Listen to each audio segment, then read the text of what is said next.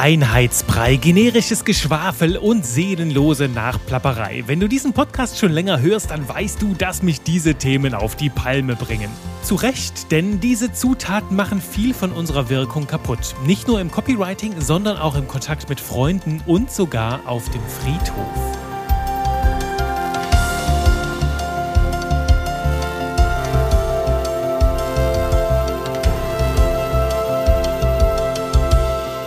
Hallöchen und willkommen zu einer neuen Runde Spaß mit Buchstaben. In dieser Folge mit einem ganz besonderen Tiefgang. Ich meine, den Tiefgang, den kennst du hier aus jeder Folge. Und heute, ja, sagen wir mal, es ist eine ganz persönliche Note, die ich mit reinbringe. Ich natürlich hier, Juri Keifens, deine Stimme hier für modernes Copywriting. Denn ich habe mich in den letzten Wochen sehr intensiv mit mir selbst beschäftigt, auch mit manchen Dingen aus meiner persönlichen Vergangenheit. Und ich habe es ja eben auch äh, schon im Teaser angekündigt. Ne? Wenn du den Podcast hier schon länger hörst, dann weißt du, dass ich sehr sensibel und, und auch ein bisschen krawallig reagiere auf Einheitsbrei, auf generisches Geschwafel und diese seelenlose Nachplappereien, das Kopier-Writing, das Zombie-Writing und auch das Schrotti-Writing. Diesen Begriffen habe ich ja allen schon mal eine eigene Folge spendiert und das sind ja meine absoluten Todfeindinnen, meine absoluten No-Gos, wenn es darum geht, leckere Texte zu schreiben. Und dazu kommt auch noch mein Fokus auf ehrliches Verkaufen Verkaufen nach ethisch-moralischen Standards. Und zuletzt war ich in einem Seminar und da hat mich jemand gefragt, Juri, was ist denn eigentlich das Warum hinter deiner Arbeit? Warum tickst du so, wie du tickst? Denn das, was ich jetzt hier vertrete, hat natürlich in erster Linie auch sehr, sehr viel mit mir zu tun. Nicht nur mit gut, mit guter Wirkung im Copywriting, nicht nur mit gutem Stil und gutem Ton, sondern halt auch sehr, sehr viel mit mir. Und das fand ich sehr spannend und dem bin ich auf den Grund gegangen. Quasi so eine, so eine kleine hobbymäßige Psycho Psychoanalyse, die ich da mit mir betrieben habe und halt auch mit, mit ein paar Freunden, wo ich so ein bisschen Ping-Pong gespielt habe.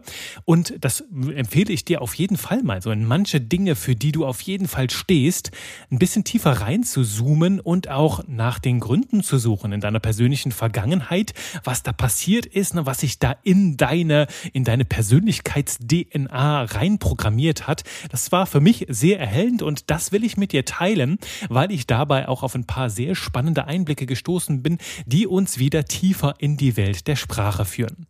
Das Ganze beginnt in, ja, ich glaube, vor über 20 Jahren. Ich habe dir ja mal in einer der ersten Folgen erzählt, dass ich im Alter von elf Jahren so eine ganz besondere, ja, unangenehme Entdeckung gemacht habe. Damals unangenehm, denn ich habe mit so elf, zwölf Jahren gemerkt, dass ich nicht auf Mädels stehe. Ne? Ich habe mich damals immer in Jungs verliebt und das damals mit dieser Andersartigkeit ne, hat mir Angst gemacht. Wusste nicht so recht, hu, ah, was passiert, wenn die Leute das rausfinden, ne? ahnt schon jetzt irgendjemand was. Darum habe ich mich damit versteckt, war sehr introvertiert in meinen jüngeren Jahren, hatte natürlich ein paar gute Freunde trotzdem und habe das niemals so wirklich rausprosaunt. Erst später, als ich 21 Jahre alt war, habe ich mich offiziell geoutet, dann auch bei der Familie und im Freundeskreis. Und damals trotzdem schon in der Abi-Zeit, da haben es manche Leute geahnt. Es gab nicht so wirklich jetzt die, die perfekten Beweise Beweise dafür. Doch es gab mal immer wieder so, ja, kleinere Mobbing-Geschichten und solche Worte wie Schwuchtel, Gaylord und dergleichen, das gehörte damals zum Tagesgeschäft. Klar, das waren keine Komplimente, das war schon knallhartes Mobbing und heute kann ich mit Freude sagen, dass ich über dem Thema stehe und habe das aufarbeiten dürfen, alles von damals und befinde mich heute in einer wunderbaren Community, auch von solchen Menschen wie dir hier, Textgenies, aufgeklärte, herzensoffene Menschen und dann natürlich auch mein eigener Freundes- und Bekanntenkreis, na, alles Menschen, die damit einfach null ein Thema haben. Und deswegen haben sich meine ganzen Sorgen von damals total verflüchtigt. Und heute, wir wissen es ja aus der Welt der Sprache, wenn jemand ein Thema mit dir hat, ne, vielleicht ein Problem damit hat, dass du schwul bist, dass du vielleicht blonde Haare hast oder weil dein Zahn ein bisschen zu sehr nach links guckt oder weil du ein verrücktes Hobby hast, wenn Menschen daran etwas auszusetzen haben oder blöde Kommentare reißen, dann sagt das häufig mehr über sie aus als über uns. Denn ich meine, du und ich, wir sind einfach genau gut und richtig, so wie wir sind. Und das dürfen wir erst einmal umarmen. Und die Geschichte geht noch ein bisschen weiter, denn wir sind noch nicht an dem Kern angekommen, was mich auf meinen heutigen Kurs so programmiert hat. Denn natürlich, diese Beschimpfungen und dieses Mobbing, das ist so die eine Sache. Doch das, was mir damals wirklich wehgetan hat, das war da, als andere Leute angefangen haben, einfach gedankenlos in dieses Geplapper und dieses Gemobber mit einzustimmen.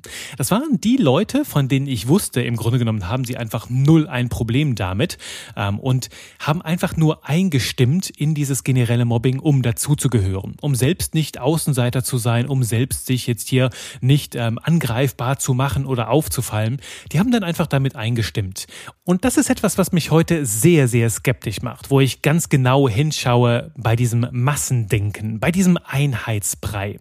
Denn es gibt da ein schönes Zitat von dem amerikanischen Autor Walter Lippmann, der hat mal gesagt, wo alle das Gleiche denken, denkt niemand besonders viel. Und ich finde, das passt sehr, sehr schön. Und genau das durfte ich damals spüren. Also, dass die Masse einfach nicht gedacht hat, sondern sich dem Kurs von ein, zwei Leuten, die halt vielleicht echt ein Problem mit sich selber hatten, ja sich diesem Kurs, diesem Gelaber und Geplapper, den hohlen Phrasen einfach angeschlossen hat, ohne selbst nachzudenken. Und genau das habe ich letzten Endes als besonders verletzend und auch als besonders gefährlich wahrgenommen, als plötzlich diese gesamten Massen begonnen haben, in ein und denselben Ton einzustimmen. Wobei ich ja wusste, dass viele davon das gar nicht meinten und Jetzt erkennst du wahrscheinlich die Parallele zu, zu meinen Copywriting-Empfehlungen. Diese hohlen Phrasen, dieses gefällige Gelaber, um einfach dazu zu gehören und nicht irgendwie aus der Masse auszuscheren und dieser Einheitsbrei, diese Mehrheitsdenke, wo halt einfach der IQ ganz, ganz schnell nach unten sank.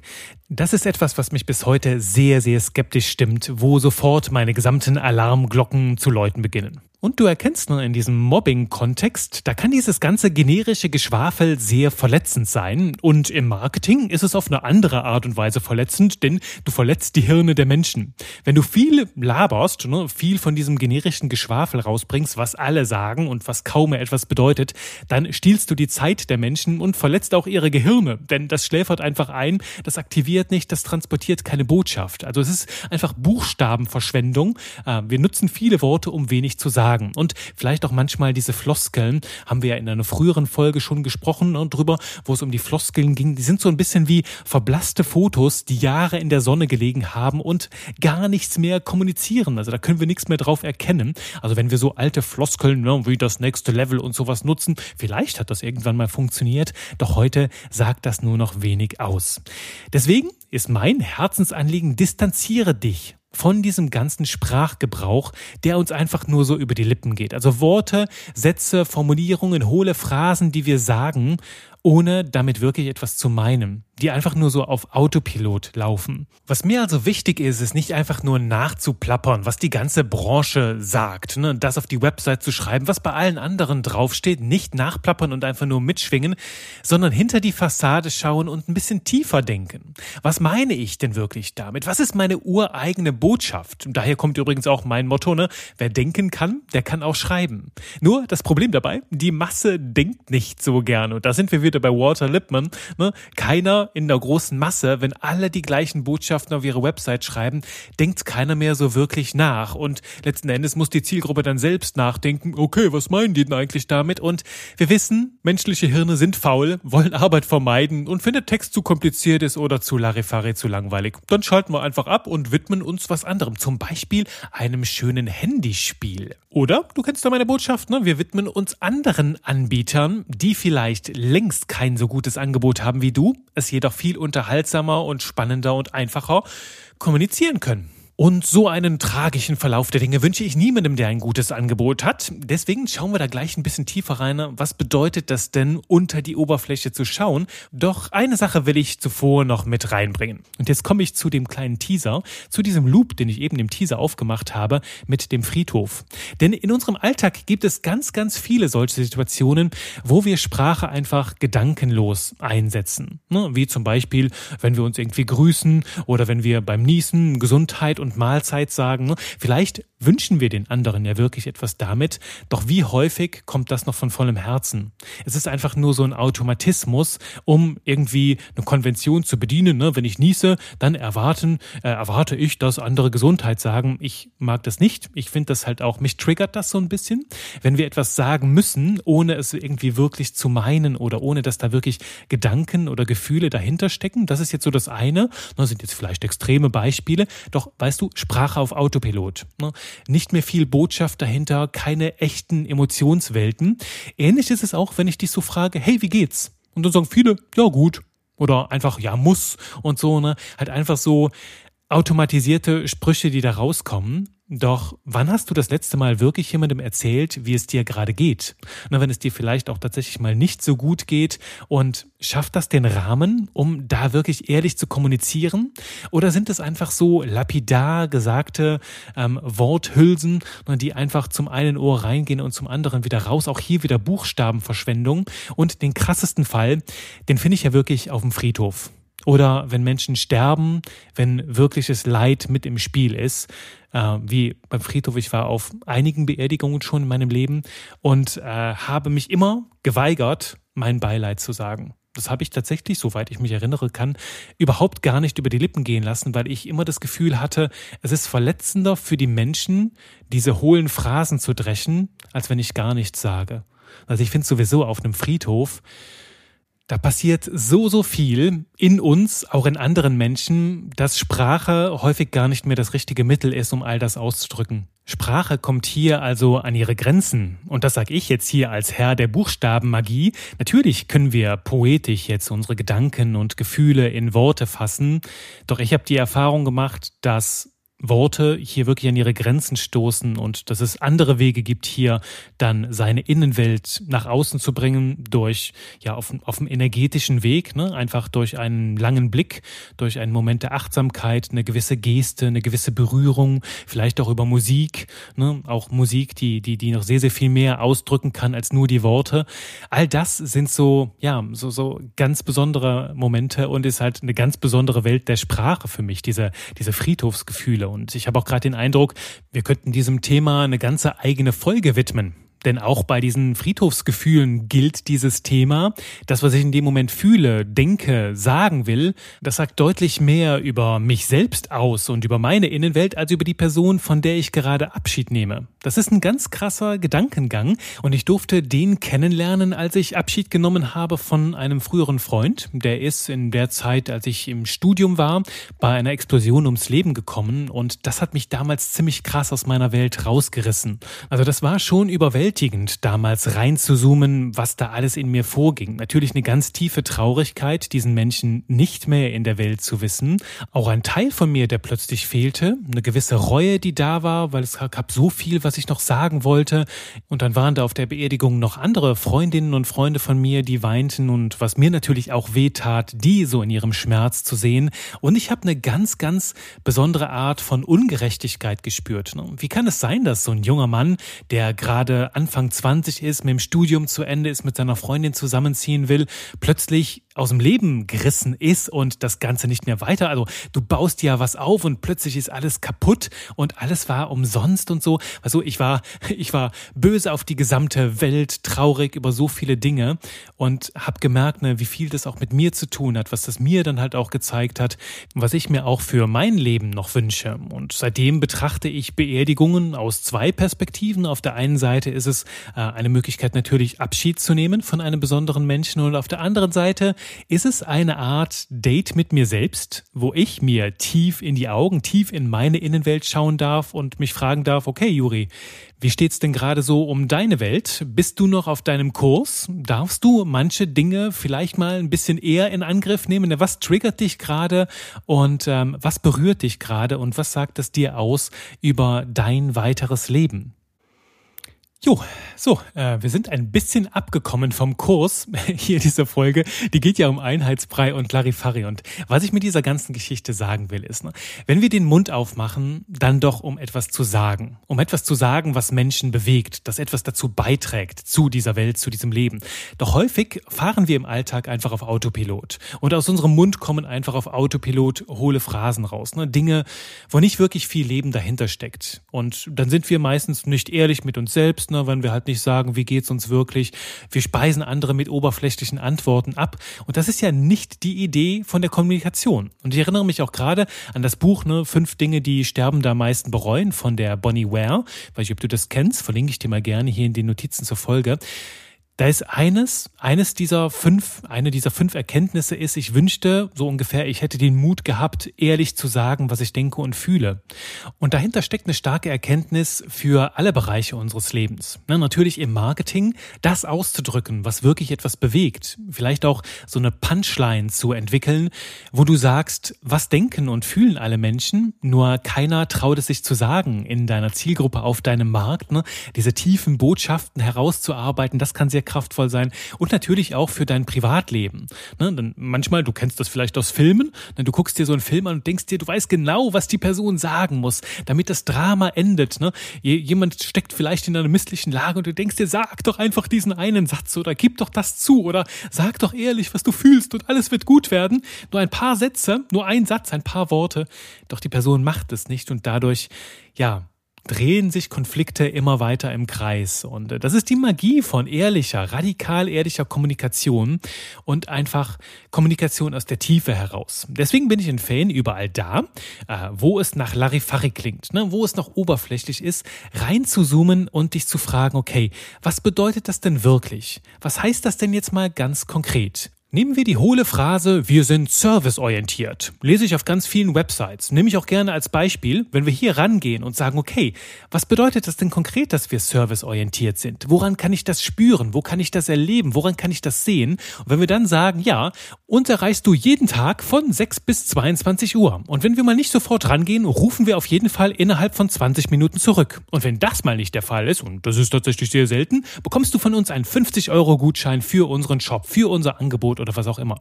Das ist serviceorientiert. Ne? Das ist reinzoomen, das ist ein klares Versprechen machen, eine Geschichte erzählen, Bilder in den Kopf. Und das ist die Magie, reinzuzoomen, wegzukommen von diesen ganzen Phrasen, Floskeln, dem Geschwafel und etwas zu sagen, was halt tatsächlich wieder Relevanz hat, was, wo etwas dahinter steckt. Und was für dein Marketing gilt, kann genauso gut für dein persönliches Leben spannend sein. Ne? Auch einfach mal auf die Frage, wie geht's denn, eine ganz ehrliche Antwort zu geben. Radikal und dann schauen, was passiert.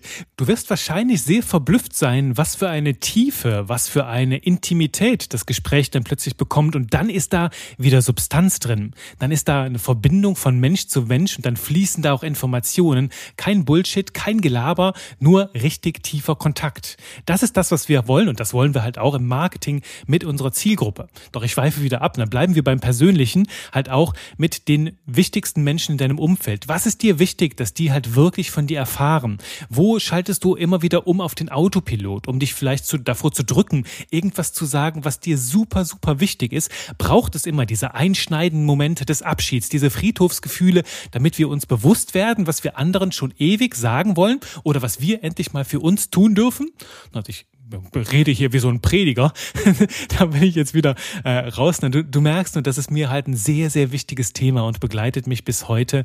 Also nicht auf Autopilot die Sprache zu fahren, sondern tiefer rein zu zoomen und halt an die wirklichen Botschaften zu kommen und auf jeden Fall auch deins draus zu machen. Denn das finde ich halt ähnlich schlimm, wenn andere hingehen und die Botschaften anderer übernehmen, ins gleiche Horn blasen, statt halt selbst mal nach innen zu schauen und zu gucken, hey, was ist denn meine Welt? Wie würde ich das im Business darstellen und halt eine eigene Sicht der Dinge, ein eigenes Branding auch zu entwickeln, eine eigene Haltung nach draußen kommunizieren. Deine Haltung, den Kern deiner Welt, deines Businesses, den findest du nicht, indem du links und rechts auf Social Media dir die Kanäle von Wettbewerbern und Wettbewerberinnen anschaust.